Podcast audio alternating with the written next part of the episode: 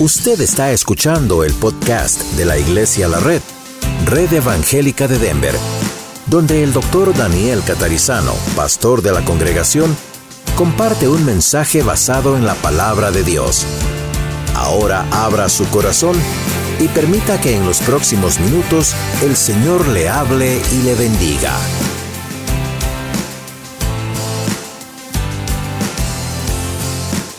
Vamos a abrir nuestras Biblias en el libro de Romanos, como ustedes ven en la pantalla, en Romanos capítulo 1. Hoy vamos a hablar acerca de un tema muy particular, un tema que no se habla mucho últimamente. Aquí sí, pero en algunos lugares no. Y mientras ustedes lo buscan, tengan abierto en Romanos 1 y luego vamos a mirar Romanos 2 también. Y vamos a enfrentarnos a un texto de la palabra de Dios que les confieso es un poco duro, pero como líderes, como pastores, no vamos a predicar solamente lo que es suave, tenemos que predicar todo el consejo de Dios, ¿verdad? Toda la verdad de la palabra de Dios, amén. En Romanos capítulo 1, versículos 16 en adelante, si usted no tiene una Biblia, díganos, levante la mano, uno de los sugieres le puede alcanzar una Biblia.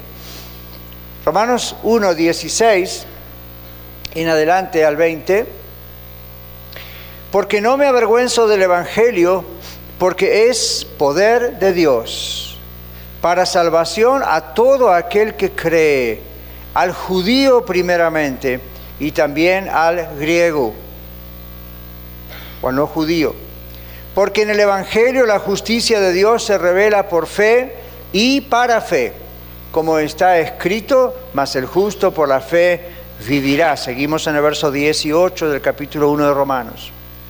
Porque la ira de Dios se revela desde el cielo contra toda impiedad e injusticia de los hombres que detienen con injusticia la verdad. Porque lo que de Dios se conoce les es manifiesto, pues Dios se lo manifestó.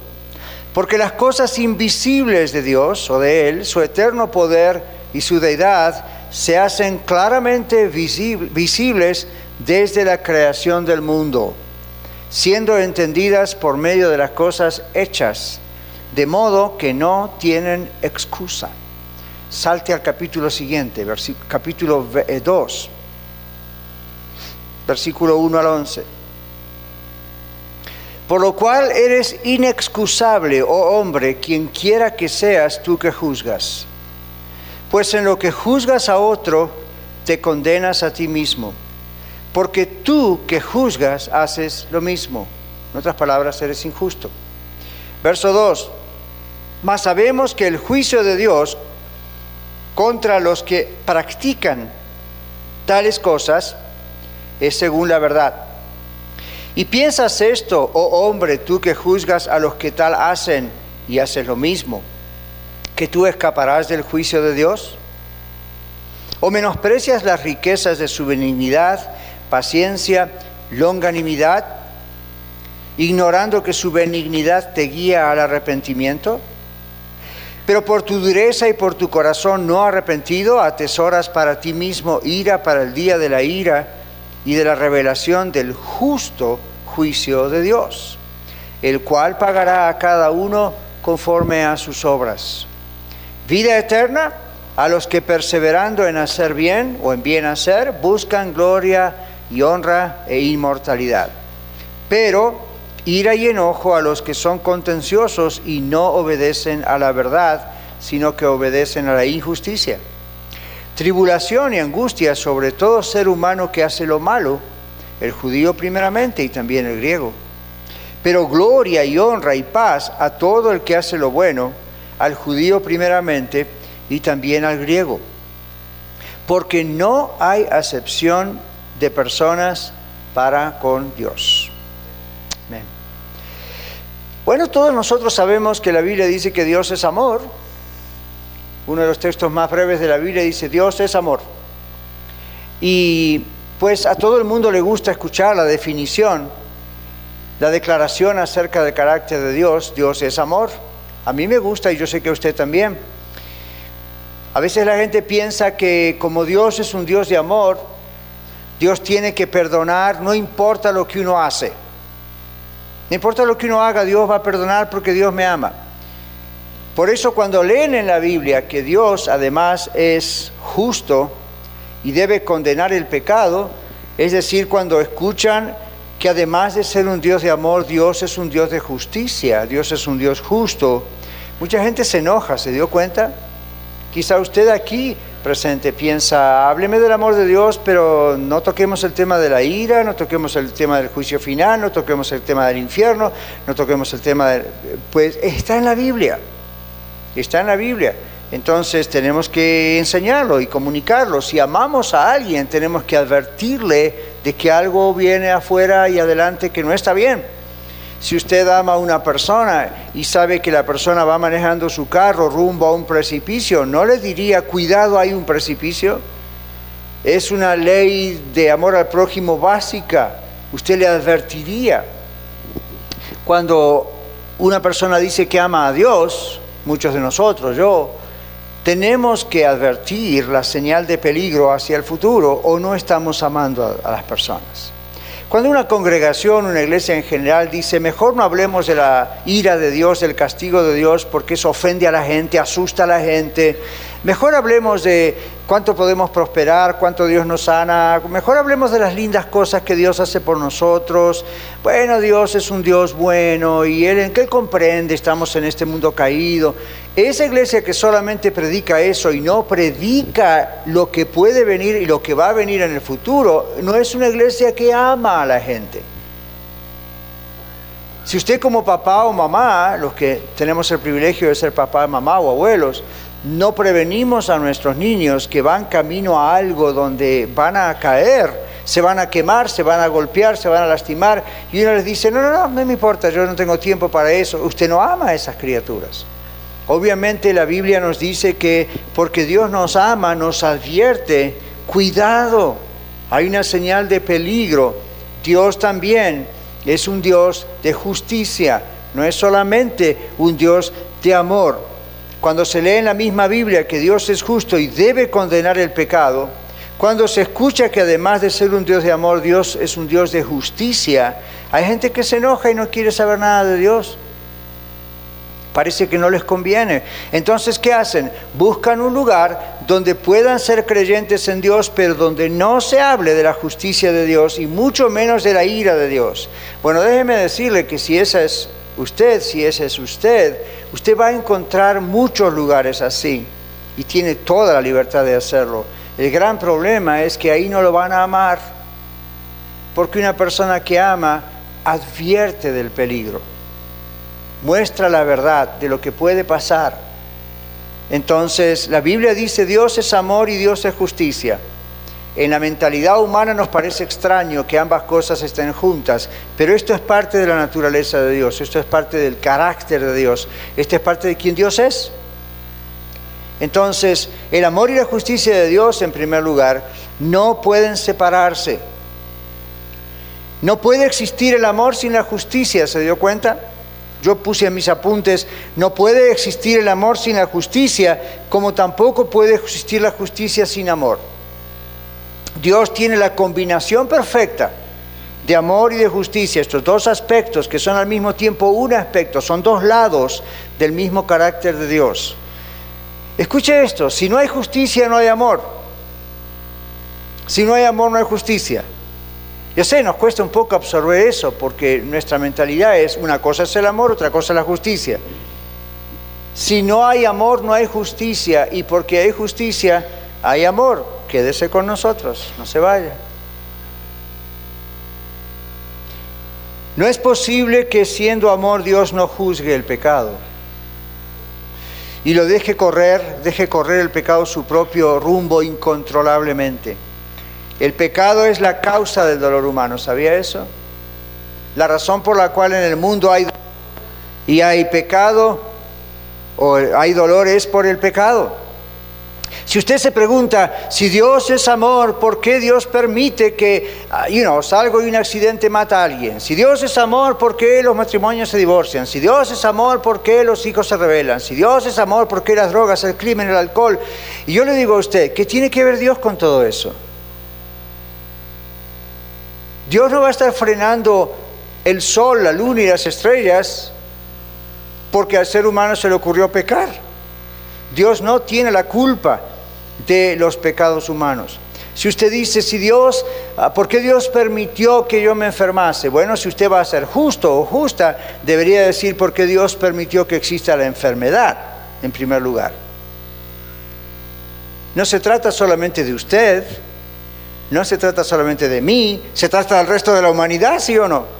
Entonces uno dice, bueno, ¿por qué Dios lo permitió? Otros dicen, ¿por qué Dios permitió la muerte? Bueno, ¿usted lo está diciendo por usted o por alguien que perdió o lo está diciendo por el resto de la humanidad? Si Dios parara la muerte, nadie más moriría nunca. Ahora, ¿usted se imagina vivir en un planeta como el que vivimos y nunca poder morir? Mientras que la Biblia dice la maldad del mundo se incrementa cada vez más. ¿Usted se imagina enfermedades nuevas que salen todo el tiempo y la ciencia no hace tiempo a catch up, como decimos en inglés, porque constantemente aparecen cosas nuevas? ¿Usted se imagina vivir con una enfermedad crónica eternamente y nunca poder sanarse, nunca poder terminar ni siquiera por morir, muriendo? Dios es un Dios de amor. Dios es un Dios justo, no es culpa de Dios las cosas que nosotros como seres humanos hemos hecho. No le eche la culpa a Dios. En todo caso, corra a Dios por la solución. Pero no le eche la culpa a Dios por las cosas que nosotros como seres humanos hemos hecho. En el libro de Génesis Dios advierte a los dos primeros seres humanos que él creó, Adán y Eva, les advierte el mal, les advierte el problema, pero la de ellos y cuando la decisión es de ellos, ellos toman una mala decisión. Entonces, ¿qué iban a decir después? Señor, ¿por qué no me avisaste? Dios les advirtió en una manera muy, ah, muy pintoresca, si queremos decirlo así, en el libro de Génesis, porque es literatura hebrea, es muy antiguo y era la forma de comunicar este tipo de cosas. Pero Dios advierte a la humanidad no vayas por este lado, ve por este lado, no toques este árbol, no toques el otro. Y usted dice, pero todo el problema es el árbol, olvídese del árbol, el problema no es el árbol, el problema es la obediencia a Dios. Ese es el punto. Y cuando uno desobedece a Dios, pues, ¿qué puede esperar? Entonces aquí dice, si no hay justicia, no hay amor, es lo que el libro Romanos está diciendo. No es posible que siendo amor Dios no juzgue el pecado no lo pare, no haga algo y lo deje de ambular incontrolablemente. Si usted cree que el mundo está mal, si Dios no actuase con su ira y su justicia, el mundo sería peor de lo que está en este momento. El pecado es la causa del dolor humano, como dijimos, de todos los conflictos que existen e inclusive de la muerte, porque el Señor mismo dijo a Adán y a Eva, el día que tocares eso morirás. Traducción al inglés, don't do it. Y ellos dijeron, lo vamos a hacer igual. Viene Satanás y hace la pregunta, ¿con qué Dios os dijo? Y todavía Satanás sigue haciendo esa pregunta. Usted viene a la iglesia o lee un mensaje o lee la Biblia, escucha un mensaje en radio, aquí o donde sea, y usted dice, oh amén, esto es lo que la Biblia dice. Pero yo creo que esa es la traducción humana a la otra. ¿Con qué Dios os dijo que y usted comienza a anidar la duda. Entonces, lo que sigue después es lo mismo que hicieron Adán y Eva y es la desobediencia. Bueno, entonces, si Dios nos ama, pero se negara a castigar, entonces podríamos pensar que Dios no nos ama. Así de simple. Si Dios nos ama, pero se negara a castigar a un criminal como Satanás, entonces Dios no nos ama. ¿Usted cree que Dios no nos ama? No, no, no, pastor, Dios es amor. Si usted cree que Dios es amor, el amor de Dios requiere justicia. Entonces, ¿cómo vemos esto en la Biblia? Existía un ángel maravilloso llamado Lucifer. Han escuchado de este personaje, ¿verdad? Lucifer en los cielos era alguien maravilloso.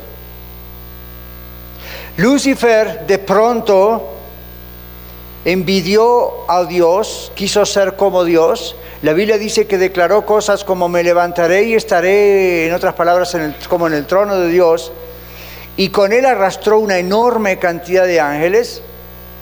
Dios lo tuvo que expulsar de los cielos, expulsar de delante de su presencia, porque Dios es santo y un Dios santo no puede estar en contacto con el pecado, si no, no sería un Dios santo.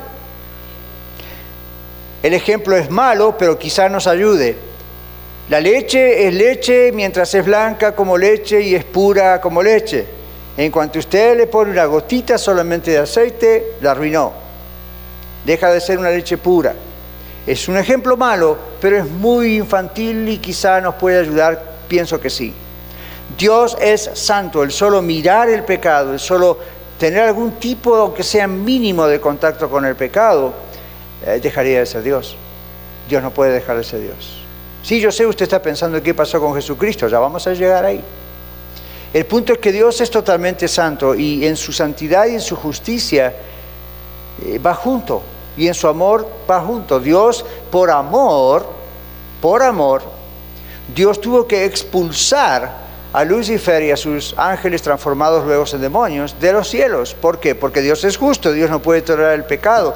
Y usted dice entonces, ¿por amor a quién? A usted y a mí. ¿Qué pasó después? Bueno, lo que pasó después es que el Señor Jesucristo, el Hijo de Dios, Dios hecho hombre, Dios encarnado, vino y murió en la cruz por usted y por mí. Pagó con nuestros pecados. Ya vamos a explicarlo mejor en un minuto. Pero ¿qué ocurrió en el medio de todo este problema, guerra you del cosmos, como usted le quiere decir, celestial? La Biblia dice en Colosenses capítulo 2 que además del Señor Jesucristo cargar en su cuerpo en la cruz para pagar por nuestros pecados, la Biblia dice en Colosenses 2 que el Señor Jesucristo exhibió públicamente a Satanás y triunfó sobre él en la cruz. ¡Boom! Primer castigo. Primero Lucifer se convierte en Satanás, es echado de los cielos, de la presencia de Dios. Segundo, cuando viene aquí a la tierra y ataca todo y destruye todo lo que puede, Dios envía a su Hijo Jesucristo para reconciliarnos con Él, pero además para en la carne, como representante suyo y mío, como ser humano, Dios vence en Cristo a Satanás también. Otro castigo. Pero usted dice, todavía el diablo anda suelto. Eso es lo que dice la Biblia. Pero también la Biblia dice que va a llegar un día que cuando el Señor Jesucristo regrese a la tierra, va a poner a Satanás debajo de sus pies y debajo de los pies de ustedes y míos. Y la última cosa que va a ocurrir es que Satanás va a ser echado al infierno preparado para el diablo y sus ángeles, a ese lago de fuego que arde con fuego y azufre, todo lo que usted ha visto en la Biblia. Ese es el castigo final. Ahora usted dice, ¿dónde está la relación, pastor, entre ese castigo, que es legalmente lo correcto que hay que hacer, ¿verdad? Y al mismo tiempo el amor. Dios lo hace por usted, Dios lo hace por mí. Tiene que haber, si yo le hiciera a usted una pregunta, ¿cuántos de ustedes no están acaso contentos de que algún día Dios mande al diablo al mismo infierno? Aleluya. Tiene que llegar un día donde ya pare todo eso. Ya basta de todo lo que el diablo destruye. La Biblia dice, el diablo anda como león rugiente, rugiente buscando a quien devorar. Si usted tuviera un perro salvaje, un león rugiente, alguien a quien devorar, a sus hijos, ¿usted qué haría? Llega un momento en que, ok, stop it, basta, listo, adiós. Eso es exactamente lo que va a pasar. Todavía no ocurrió, aunque la penalidad ya está puesta, el castigo ya está puesto, no hay ninguna oportunidad de arrepentimiento ni nada para él, pero eso va a ocurrir y yo veo que va a ocurrir por amor a mí y a usted. Dios es justo, ¿se da cuenta? Porque Dios es justo, porque Dios es amor, Dios tiene que condenar el pecado, no puede dejar las cosas como están se toma su tiempo, ya, porque Dios no está sujeto al tiempo como usted y yo y a los horarios. Pero en la economía de Dios, si no hablamos del dinero, sino en el tiempo, en todo lo que Dios maneja, ya está establecido eso, ya eso ocurre, ya, ya está. En segundo lugar, hay que mirar que si nosotros todos nos gozamos al escuchar lo que acabamos de decir, ustedes dijeron amén, ¿verdad? Nos gusta escuchar acerca del fin de Satanás y decimos, oh yeah, oh yeah, el Señor lo tiene que tirar al infierno para que nunca más moleste. Bueno, entonces, ¿por qué nos parece acaso no justo de parte de Dios pensar que Dios es injusto si condena al pecador que no se arrepiente? ¿Eso es injusto? No es injusto, es justo. Es justo que Dios tenga que condenar No solamente a Satanás, sino a un pecador que no se arrepiente, que no reconoce que es pecador. Es justo. Ahora, Dios, dice la Biblia, ordena a todos que se arrepientan. Y observe, no dice, por favor, hijitos míos, consideren la posibilidad de arrepentirse, ¿sí? La Biblia dice, Dios ordena a todos los seres humanos que se arrepientan. Algunos obedecemos, otros no. Es una orden. No va por los sentimientos. Ayer en el retiro de matrimonios y el día anterior hablábamos acerca de ese análisis, ¿verdad? De 1 Corintios 13 y mirábamos una parte donde decimos, decíamos, el amor no es solamente sentimientos en la pareja, eso es muy lindo, pero eso es una expresión del amor. ¿Se acuerdan algunos? Y decíamos, la Biblia dice, ya no piensen como niños, Dice Pablo, cuando yo era niño pensaba como niño, juzgaba como niño, más ahora cuando soy hombre ya dejé lo que era de niño. Y decíamos, una de las claves para el matrimonio, para ustedes que no fueron, aquí va una gratuita, ¿verdad? Una, de las claves para un buen matrimonio es dejar de pensar como niños. ¿Y podemos celebrar el Día del Amor, pastor? Por supuesto que sí, celébrelo como guste, pero no cree que esa es la clave de un buen matrimonio, ¿ok? Esas son lindas expresiones del amor. Si usted sigue pensando así, usted piensa infantilmente acerca del amor y por eso le va tan mal. Entonces, cuando uno está pensando en Dios, uno tiene que dejar de pensar como un niño piensa. Los niños son los que piensan sentimentalmente. Los niños son los que cuando les decimos algo, no me grites y se ponen a llorar. Los niños son los que dicen, papá no me regaló tal cosa o se olvidó de mi cumpleaños. Todo eso es bueno, es necesario no olvidarse, pero, pero ven, esa es la mentalidad infantil. Un gran problema del ser humano es que pensamos infantilmente acerca de Dios. ¿Y cómo pensamos infantilmente acerca de Dios? Mira, Dios no me ha respondido la oración todavía. Mira que yo tengo años pidiéndole lo mismo. Entonces, ¿qué hacemos? Si Dios no responde, hacemos berrinche. Nos ofendemos, nos enojamos, pero, la Biblia dice, no piensen más como niños. Comencemos a pensar maduramente porque nos conviene, nos va mejor con Dios inclusive. Entonces, en la justicia de Dios tenemos que ver esto, la justicia y el amor de Dios no se pueden separar. Dios tiene que, porque es amor y es justo, necesita y tiene que condenar el pecado no puede dejar las cosas como están. Condenó a Satanás, lo echó de, su presencia y no puede hacer menos con alguien que no obedece a Él, arrepintiéndose, obedece a Dios, arrepintiéndose y entregando a Jesucristo. Entonces, el amor y la justicia de Dios, ¿verdad que son un gran problema para la humanidad? Dios presenta todo este cuadro, Dios siempre es fiel, nunca va a cambiar, entonces es un gran problema para el ser humano. Cuando el hombre comprende que Dios es justo, como usted hoy, se presenta un gravísimo problema para usted. Porque esto demanda una decisión. ¿Qué hago? Ahora que comprendo que Dios es justo y es santo y porque es justo y santo es amor y entonces obviamente tiene que hacer algo, porque ¿qué haría ¿no es cierto? Si no, lo hace, no es Dios, no es justo. Entonces usted dice, ok, ok, ya agarré la onda, la comprendo. ¿Y ahora qué hago con esto? ¿Ve el dilema? Ese es el gran dilema. Y ahora que lo comprendo, ¿qué hago con esto? Y ahora que comprendo que Dios es justo, ¿qué hago con esto? La Biblia nos dice que todos somos culpables delante de Dios porque Él es santo. Si usted está aquí y dice, bueno, pastor, yo no soy un criminal, no soy malo, amo a mi esposa o a mi esposo o a mis padres, no robé nunca un banco, no maté a nadie, no me drogo, no soy alcohólico, mire, ni fumo, ni eso siquiera, wow, soy tan bueno. No vaya tan lejos. Tengo noticias para usted. Usted es un ser humano. En otras palabras, es pecador. Yo también. El solo hecho de ser un ser humano lamentablemente, gracias a nuestros viejos parientes Adán y Eva, somos pecadores. Entonces, nadie puede presentarse delante de Dios, dice la Biblia. ¿Por qué? Porque Dios es inmaculado, es santo, es puro. No podemos mezclarnos con Él ni Él con nosotros. Entonces, aunque una sola persona hubiese logrado vivir como una de las mejores personas, pecando lo menos posible, siendo excelente, delante de Dios sigue siendo pecador. ¿Por qué? Porque el pecado no es un asunto de malas obras solamente. El pecado no es un asunto de vicios solamente. No es solamente una cuestión de mala conducta. El pecado es un problema de la naturaleza humana. Se lo digo de nuevo, el pecado es un problema de la naturaleza humana. De la misma manera que el amor es una bendición de la naturaleza de Dios. Es como si pusiéramos, por un lado la Biblia dice, Dios es amor. Y por otro lado, el hombre no lo es. Dios es justo, el hombre es injusto. Dios es clemente y compasivo, aunque también castiga. El hombre castiga aún sin compasión. Somos exactamente lo opuesto. Entonces, la naturaleza del ser humano, la suya y la mía, quedaron manchadas, quedaron marcadas por ese pecado original desde el jardín del Edén. Aún un bebé que jamás ha pecado ha nacido con una naturaleza de pecado. Ahora, muchos tenemos nietos también.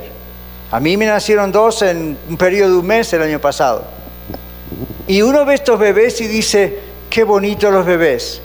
Son un regalo de Dios. De los niños es el reino de los cielos. Jesús fue un bebé en Belén de Judea. Qué bonitos los bebés. Pero yo miro un bebé y digo, aun cuando no tuvo todavía edad ni para empezar a pecar, Aun cuando todavía no puede razonar y su cerebro no tiene la capacidad en sus neuronas para hacer el trabajo, este ser maravilloso es pecador. Su naturaleza, así como lleva sangre en sus venas, el pecado está ahí también. Lo único que hay que esperar es que se empiece a manifestar. ¿Cuándo? En algunos bebés es muy rápido. Entonces uno dice, bueno, ahí están esas mismas reacciones, nos muestran. Yo sé si usted estará preguntando, ¿y qué pasa si el bebé se muere? ¿Será el infierno? Tranquilícese. Que Dios sabe que los bebés son bebés y no tienen forma de razonar estas cosas y dar cuentas y arrepentirse, etc. Pero el bebé en sí, por su propia naturaleza de ser humano, ya viene lamentablemente con la carga dentro, es pecador. Entonces, ¿qué sucede aquí? Hay un dilema de los siglos. Por un lado, el hombre tiene que estar perdido, hombre y mujer. No hay otra opción, ¿verdad? Ser humano igual pecador. Pecador igual echado de la presencia de Dios. Echado de la presencia de Dios igual condenación permanente o llamado infierno. Gran dilema. Dios es amor. ¿Cómo un Dios de amor va a dejar que a las personas que Él amó y creó vayan a un infierno eterno. ¿Usted escuchó alguna vez esa pregunta? ¿Se hizo alguna vez esa pregunta? Me too. Yo también. Pero la Biblia tiene una respuesta para eso. No es la voluntad de Dios que nadie perezca, sino que todos procedan al arrepentimiento. No es solamente el deseo de Dios, no es la voluntad de Dios, por eso Dios manda a todos que se arrepientan. Dios es amor y no quiere que, como la Biblia dice, la corona de su creación. ¿Sabía usted que usted y yo somos llamados la corona de la creación, lo máximo que haya creado Dios? Usted ve Pikes Peak y esta cadena hermosa aquí en, Denver y alrededores y usted dice, wow, Dios es tan hermoso, qué creador, qué poderoso. Ok, vea Pikes Peak y después vea usted en el espejo y diga, pero yo soy la corona de la creación de Dios. Yo soy lo máximo que Dios ha creado quiere que esa corona de la creación de Dios se pierda. Porque de tal manera amó Dios al mundo que ha dado a su único hijo, su hijo unigénito, para que todo aquel que en él cree, es decir, deposita su confianza en él, no solo cree intelectualmente, oh ya, yo creo, acepto el mensaje, sino que dice, voy a hacer algo con este mensaje. Dios me envía a su único Jesucristo, Hijo Jesucristo al mundo para cargar por mis pecados en la cruz, así yo no me pierdo en el infierno. Más vale que ponga mi confianza en Cristo, más vale que entregue mi vida a Cristo, me deje llevar por Él y Él me reconcilia con Dios. Para que todo aquel que en Él cree, eso significa cree, no se pierda, mas tenga vida eterna. Ahora, muchos dicen amén, gloria a Dios, pero no debe haber un infierno. Si no hay un infierno, ¿para qué dice ahí no se pierda. ¿A dónde se va a perder? ¿En Denver? ¿En Castle Rock? ¿En México? ¿Dónde se va a perder? Obviamente porque está anunciando que hay un día final, hay un castigo, hay una paga. La Biblia dice la paga del pecado es muerte, es ese castigo permanente. No es solamente la muerte física, es un castigo permanente. La paga del pecado es muerte, más el regalo, la dádiva de Dios es que vida eterna. ¿Pero en quién? En Jesucristo nuestro Señor. No es algo que se obtiene por tratar de portarse bien, no es algo que se obtiene por nuestras obras, no es algo que se obtiene porque soy el hijo del pastor o porque voy siempre a la iglesia y diezmo y ofrendo, porque sé cantar o no sé. Esto es solamente un regalo. ¿Ok? Entonces Dios es amor y no quiere que su creación máxima, el hombre y la mujer, se pierdan. Al mismo tiempo, la justicia de Dios no puede pasarse por alto o Dios no es justo, ¿verdad? Entonces no hay otra solución más que juzgar al hombre por su pecado. Se lo vuelvo a decir, Dios es amor y no quiere que usted y yo, que somos la corona de la creación de Dios, nos perdamos. Así que cuando le pregunte a alguien, pero si Dios es amor, ¿por qué va a mandar a la gente al infierno? ¿Cuál es su respuesta? No es la voluntad de Dios que nadie se pierda. No es la voluntad de Dios que alguien vaya al castigo donde Satanás y sus demonios van a ir. Es la elección de la persona. Usted decidió. La Biblia dice ahí en Juan 3, 16 y 17, cuando Jesús le dice eso a Nicodemo, dice, porque no envió Dios al mundo a condenar al mundo, sino para que el mundo sea salvo por Él, por Dios. El que en Él cree, es decir, el que deposita su confianza en Jesús, el que dice, sí, Jesús pagó por mis pecados en la cruz, lo acepto, lo voy a seguir, me entrego a Él, dice, el que en Él cree no es condenado, mas el que no cree, escuche esto, ya ha sido condenado. Esa condenación viene desde el momento que usted nace. Lamentablemente, así como usted le da un acta de nacimiento, también detrás está el acta de condenación. Sorry, no es culpa de Dios, es culpa nuestra como humanidad. Entonces, Dios quiere romper ese acta de condenación. El problema es que usted y yo no lo podemos romper. No es un pedazo de papel como es el acta de nacimiento, la licencia de nacimiento. Esto es algo que solamente Dios puede romper. Por eso dice la Biblia que la salvación no es por obras para que nadie se gloríe. No es solamente por el hecho de me voy a gloriar. El punto aquí está que usted y yo no podemos romper ese acta.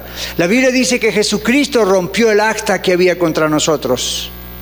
Entonces, uno dice, bueno, ahí está el otro lado de la justicia de Dios, el amor de Dios. ¿Cómo, cómo Dios tenía que resolver este dilema? siendo que el ser humano no lo puede resolver. Ok, ¿qué va a hacer Dios entonces? Es como si usted dice, mis niños son muy niños para resolver X problema. Entonces, como papá, usted mujer como mamá, va a tener que intervenir, sí o no.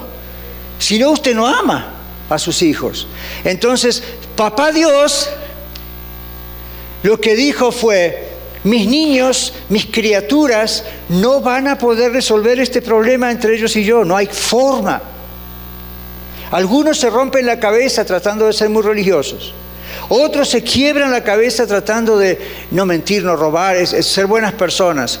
Y piensan que de esa manera lo van a lograr. No lo van a lograr, dice Dios, porque no van a poder. Van a estar bien en esto y van a fallar en esto otro. Van a arreglar esto y van a fallar en esto otro. Entonces Dios dijo, a menos que yo haga algo, se pierden todos. Entonces dijo, yo voy a hacer algo. Yo voy a hacer algo. ¿No está agradecido usted por eso? ¡Wow! Yo voy a hacer algo. La paga del pecado es muerte eterna, pero el regalo de Dios es un regalo. Es vida eterna en Cristo Jesús, Señor nuestro. Entonces, Dios el juez justo decidió pagar por el pecado. Hay religiones que dicen, no puedo creer que usted diga que Dios es amor, Dios es un juez justo, tiene que condenar, claro, y lo va a hacer, pero parte de su justicia es su amor. Y parte de su amor es Él mismo pagar por la justicia que requiere su justicia. Hmm, parece un trabalengua, ¿verdad? En la cruz del Calvario, Jesucristo mismo, viniendo de Dios, muriendo en la cruz, satisfizo la justicia de Dios. Él mismo pagó lo que usted y yo no podemos pagar. Es aquí donde opera este lado, la justicia de Dios. No lo separe del amor de Dios, es parte del amor de Dios. Su justicia produce que deba juzgar al pecador, pero su justicia también le ofrece la oportunidad de salvarse del castigo. El castigo no puede ser borrado porque Dios ama a todo el mundo. El castigo tiene que estar porque Dios ama a todo el mundo. Usted no estaría contento con que un juez aquí en la tierra dejara un criminal en su barrio, ¿verdad? Y fuese criminal a la corte y el juez dijese, sé que eres un criminal, sé que has matado mucha gente y planeas matar más, pero ¿sabes qué? Yo siento tanto amor por ti que te voy a dejar libre. ¿Le gustaría tener un juez así aquí en Denver? Por supuesto que no. Diríamos, esta gente, este juez no ama a este pueblo. No ama a este pueblo. Aplaudan y que alguien le diga qué, buen, qué lindo eres, pero a nosotros no nos ama. Entonces Dios tiene que hacer justicia y decir, esta justicia, esto tiene que satisfacerse, el alma que pecare, esa morirá. Entonces, esa es la justicia de Dios. Enviar a Jesucristo a pagar por nuestros pecados es enviar el pago por nuestros pecados. Y de esa manera se satisface la justicia de Dios. Primera Pedro 2.24 en la Biblia dice, el castigo de nuestra paz, es decir, nuestra reconciliación, con Dios, el castigo de nuestra paz fue sobre Jesucristo y por su llaga fuimos nosotros curados. Pedro lo saca de Isaías capítulo 53 y la palabra curado literalmente significa salvado. Ya, yo sé, lo podemos usar para orar por sanidad, pero originalmente aquí dice salvados. Todo fue una llaga el mismo Jesús, deformado en la cruz, sufriendo por usted y por mí. Entonces el amor y la justicia de Dios muestra que Dios es justo y al mismo tiempo Dios es redentor. Dios es amor y por eso es justo. Y porque Dios es justo, es amor. Y las dos cosas tienen que estar siempre combinadas. Bueno, para finalizar, el amor, justicia de Dios nos es ofrecido a usted y a mí gratuitamente. Gratuitamente no significa que a Él no le costó nada, ¿ok? Gratuitamente significa que Él le costó todo. Si usted y yo hoy en día damos un regalo a alguien, es gratuito para el que lo recibe, ¿verdad? No para el que lo da. El que lo da tuvo que pagar para ese regalo, ¿o no? De lo contrario, es fácil regalar. Robo algo, saco algo y lo regalo. No es un regalo. Genuinamente la definición de un regalo es que usted va, lo compra, eso es un sacrificio, lo adquiere y luego lo ofrece como un regalo. Dios nos da este regalo gratuitamente. En Romanos 6:23 la Biblia dice, porque la paga del pecado es muerte, más la dádiva de Dios, como decíamos antes, es vida eterna es decir, no ir a ese juicio eterno, sino estar eternamente con Él, en Jesús, Señor nuestro. Una dádiva es un regalo. Un regalo usted lo recibe o lo rechaza. Pero hay gente que lo rechaza. Ese es el gran problema, ¿verdad?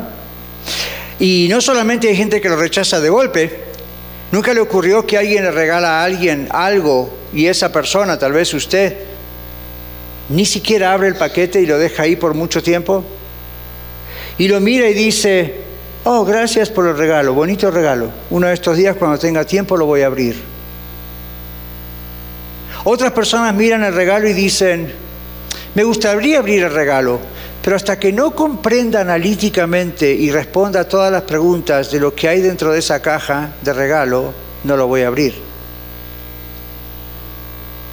Otras personas dicen, tengo tiempo para abrir el regalo hoy estoy muy ocupado. Uno de estos días, cuando tenga tiempo y me dé la gana, abro el regalo. Creo que usted sabe a dónde vamos con esto, ¿verdad? Todas esas actitudes delante de Dios son un rechazo a Jesucristo, al regalo de la vida eterna. Ni siquiera sabemos hasta cuándo el regalo va a estar disponible. ¿Se dio cuenta? La Biblia dice que llegará un día donde ese regalo, Jesucristo, no va a estar disponible. cuando Jesucristo regrese al mundo, regrese a la tierra, dice, los muertos en Cristo resucitarán primero y los que hayamos quedado seremos transformados en un abrir y cerrar de ojos y para siempre estaremos con Él. Para usted y para mí que tenemos a Cristo en nuestro corazón, ese será el día más maravilloso de nuestra vida. Pero para los que quedan, ese es el peor día de sus vidas. A partir de ese momento, el regalo no está más disponible para nadie. Entonces, ¿qué hacemos con este regalo? El amor y la justicia de Dios requiere que haya un día de juicio final. Yo sé, no le gusta que lo hablemos, pero sorry, usted está en una iglesia cristiana y en la iglesia cristiana hablamos de la Biblia. Va a haber un juicio final, Hechos 17, 31. Dice la Biblia que Dios ha establecido un día de juicio final y no lo va a quitar de su calendario, digo yo, ¿verdad? Quisiéramos, pero no va a ocurrir. Si ocurriese, Dios no es amor. Dios es amor y en su justicia Él estableció un día de retribución final, no solamente para Satanás y sus demonios que han entorpecido todo esto por siglos, sino para usted y para mí. En Hechos 17:31 dice, por cuanto ha establecido un día en el cual juzgará al mundo con justicia, que es un juez justo. ¿Cómo lo juzgará? Por aquel varón a quien designó, el Señor Jesucristo dándole dando fe a todos con haberle resucitado o levantado de los muertos. Querido amigo, amiga, hay un día establecido. Hermano, hermana, hay un día establecido. Dios ha establecido un día de juicio final y no lo va a mover de su calendario. ¿Cuándo va a ser? Solo Él lo sabe, pero le garantizo, no lo va a mover del calendario. Mi pregunta y la pregunta de Dios, por sobre todo para usted hoy es, ¿usted está preparado? para ese día del juicio? El juicio va a ocurrir aunque usted y yo no queramos. El juicio de Dios final va a ocurrir aunque otras religiones digan que no va a ocurrir. El juicio de Dios va a ocurrir aunque algunos pastores piensen que no va a ocurrir. La Biblia dice está establecido para los hombres que mueran una vez y luego va a venir el juicio y el juicio va a ocurrir. No, no, ¿a usted cree que a mí me agrada hablar de esto? Sí, Pensaba que yo iba a decir que no, ¿verdad? ¿Sabe por qué sí me agrada? Porque Dios, el Dios que yo conozco, es un Dios de amor. Y al anunciar juicio, anuncia la oportunidad mientras usted tiene la oportunidad. No es un Dios condenatorio que dice, lo que yo podría haber hecho es de entrada haber exterminado a todo el mundo. Casi como lo hice en aquella época con Noé y su familia, donde él y su familia, es decir, ocho nada más, entraron al arca y el resto de la humanidad pereció. Esa es una ilustración, aunque es una historia real, es al mismo tiempo una ilustración del último tiempo. Cuando llegue ese juicio final, aquellas personas que digan, I'm sorry Dios, ahora sí lo creo porque te veo. I'm sorry Dios, yo pensaba que era otra manera.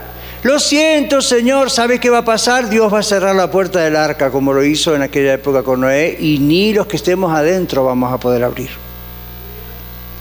Entonces, este es un llamado para usted que está aquí y ve el regalo y dice, bonito regalo, un día de estos lo entiendo y lo abro.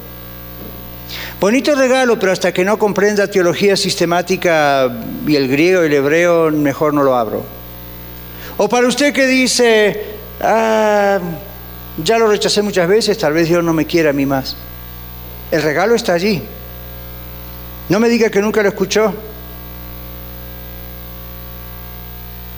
Hoy lo está escuchando.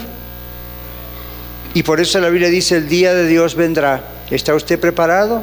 Hoy es el día de salvación. Los que hemos reconocido que somos pecadores, los que nos hemos arrepentido honestamente de ser pecadores y por nuestros pecados, hemos aceptado el regalo que Dios nos dio al mandar a Jesucristo y cargó con nuestros pecados y pagó por nuestros pecados, ese juicio Él ya lo pagó, nosotros le hemos entregado nuestra vida a Él, entonces jamás experimentaremos la condenación del juicio final. Jamás vamos a experimentar los cristianos de verdad y no porque se llame la religión cristiana, ¿eh? simplemente significa los que hemos entregado nuestra vida a Cristo, los que le seguimos a Cristo, hermano, hermana, no tenga miedo al castigo eterno, porque a usted no le va a tocar, a mí tampoco. Ese día de juicio final va a ser un día de retribución, de agradecimiento. Va a ser un día que determine nuestras recompensas, dice la Biblia, para el creyente. Pero para aquellos que no reciben el regalo de este amor, justicia de Dios, ahí no va a haber eh, posibilidad y serán condenados eternamente. ¿Por qué no pasamos un momentito orando? Todos los que ya conocemos a Cristo y no somos mejores que nadie, simplemente hemos reconocido que somos pecadores y un día nos arrepentimos y en un lugar como esta iglesia o solos o hasta en el baño, no importa dónde, pero reconocimos, ok, soy un ser humano, es decir, soy pecador, punto número uno. Y al mismo tiempo mi vida manifiesta que obviamente soy pecador.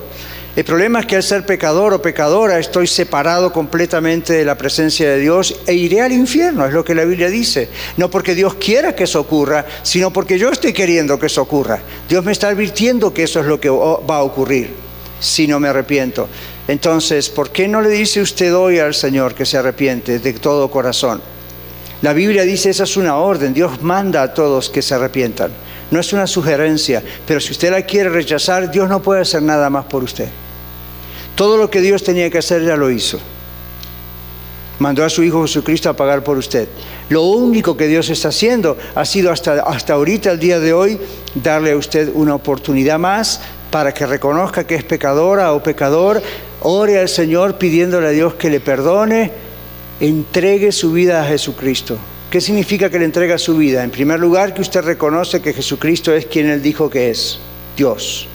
En segundo lugar, que usted reconoce que Él vino a la tierra, se hizo un hombre para pagar por usted y por mí en la cruz del Calvario.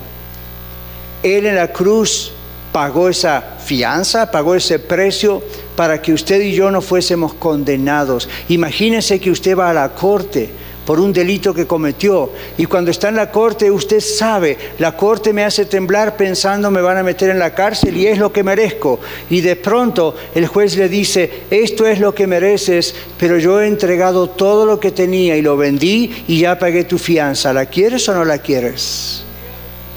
Si la quieres, no vas a la cárcel, no vas a la silla eléctrica. Si no la quieres, mira hijo, más no puedo hacer por ti. Dios es ese Padre que a usted le ha creado y a mí también. Y Dios es ese Padre amoroso que le está diciendo, hijo, ven a mí, yo no quiero que te pierdas, quiero que seas mi hija, mi hijo de verdad, te quiero adoptar, ven. ¿Vas a tener problemas? Ya, por supuesto. ¿Va a ser fácil? No. ¿Todo va a ser maravilloso y siempre va a haber un milagro todos los días? No. ¿Será que así no voy a tener más problemas con mi familia? No. ¿Será que así ah, voy a tener trabajo sobreabundante todo el tiempo? No. Entonces, ¿para qué te quiero, Señor? Para que no te vayas al infierno. Porque hay muchísimas cosas que cuando mires atrás vas a decir, mi vida en la Tierra, en el planeta Tierra fue un... frente a una eternidad donde voy a estar gozando con Dios sin muerte, sin enfermedad, sin dolores, sin conflictos, y voy a verle a Él cara a cara. O una eternidad donde jamás la muerte me va a poder agarrar y eternamente voy a estar arrepintiéndome de haber sido tan tonto, de no aceptar el maravilloso regalo de Jesucristo. Y aunque usted grite desde el infierno, ten compasión de mí, Dios va a decir, es muy tarde. Te di todos los años de tu vida y te demostré que te amaba y, lo tenías para ti. Sabías, conocías cuál era mi regalo, pero lo pospusiste, lo rechazaste, nunca lo aceptaste, nunca lo abriste. Ore al Señor y entreguese a Cristo hoy. Eso no es un favor para mí ni para la iglesia. Vaya a la iglesia que usted quiera. Pero ore al Señor, entréguele genuinamente su vida. Vamos a cerrar nuestros ojos, no nos distraigamos los que ya hemos hecho esa decisión hace poco o hace muchísimos años, yo le pido que estén orando por otras personas que están aquí. Yo no sé quiénes son, pero hay mucha gente que aquí yo no conozco también. Entonces, ore. Señor, toca esos corazones como tocaste el mío. Si usted aún es cristiano bautizado y toda la historia, pero usted dice, la verdad que yo no estoy seguro que pase si me muero ahorita. Nunca hubo un genuino arrepentimiento. O me, empujaron, me empujaron para que tome una decisión y pase al frente. O me empujaron a bautizarme, pero realmente no sé ni lo que hacía. Bueno, hoy es el día de salvación para usted. Dios no quiere que nadie se pierda, sino que todos procedamos al arrepentimiento. Algunos ya lo hemos hecho, otros no, si no lo ha hecho usted. En sus propias palabras, no tiene que saber un rezo o algo de memoria. Dios mira su corazón. Si usted es sincera, si usted es sincero y le dice, Padre, me arrepiento, Dios me arrepiento, perdóname, soy pecador, lo confieso, no tengo excusa, pero te pido perdón. Y te pido que lo que hiciste por mí en la cruz, Señor Jesús, se aplique ahora a mi vida. Me entrego a ti, te acepto, te recibo, me entrego como Salvador y Señor que eres tú para mí a partir de hoy. Hazme tu hijo, hazme tu hija, perdona mis pecados. Esa sangre que derramaste en la cruz me lava hoy en día a mí también. Reconcíliame con Dios. Yo no quiero ir a una condenación eterna, yo quiero estar para siempre contigo. Amigo, amiga, arregle ese asunto con Dios ahorita. Si no ha estado seguro cuando lo hizo antes, todavía es el día de salvación para usted. Hágalo. Invite a Cristo a entrar en su corazón, entregue su vida al Señor Jesucristo. Hoy. Padre, yo oro que una o más personas que estén en este lugar que todavía nunca se han arrepentido o que no han creído que va a venir un juicio y que quizás tú eres un viejito bonachón que no va a hacer nunca nada, pero tu palabra dice que hay un día establecido para juicio y eso es justo porque tú eres amor. Señor, si alguien todavía lucha con esto, toca su corazón, Señor, hoy. Toca su mente, toca su espíritu, Señor. Que ya se acaben las excusas. Hemos leído en Romanos, eres inexcusable, hombre, tú que juzgas y que juzgas a Dios mismo.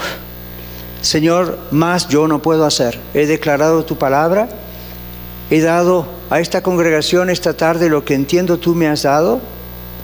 Te pido que tú la fructifiques, que tú salves como tú quieres salvar a aquellos que aún no se han arrepentido. Gracias Señor porque un día tocaste mi corazón. Gracias porque un día me convenciste de que soy pecador.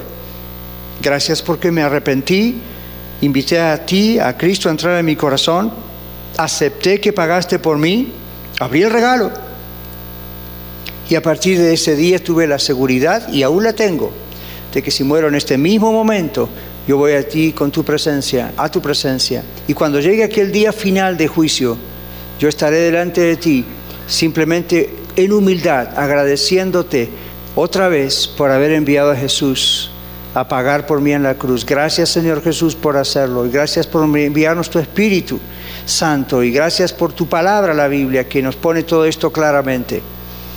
Oh Padre, te ruego en el nombre de Jesús que aquellos que están luchando y tienen una lucha espiritual, una batalla con Satanás en este momento, tú eres vencedor, Señor Jesucristo. Y hemos proclamado tu palabra y declaramos tu victoria. Salva, oh Dios, hoy otra vez, en el nombre de Jesús. Muchas gracias por escuchar el mensaje de hoy. Si tiene alguna pregunta en cuanto a su relación personal con el Señor Jesucristo o está buscando unirse a la familia de la Iglesia La Red, por favor no duden en contactarse con nosotros.